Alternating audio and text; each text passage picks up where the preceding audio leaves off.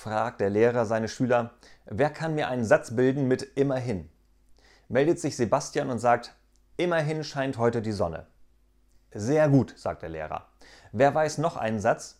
Steht Tobias auf und sagt, gestern hat meine Mutter die Nachbarin verhauen. Erstaunt fragt der Lehrer, äh, was hat das jetzt mit immerhin zu tun?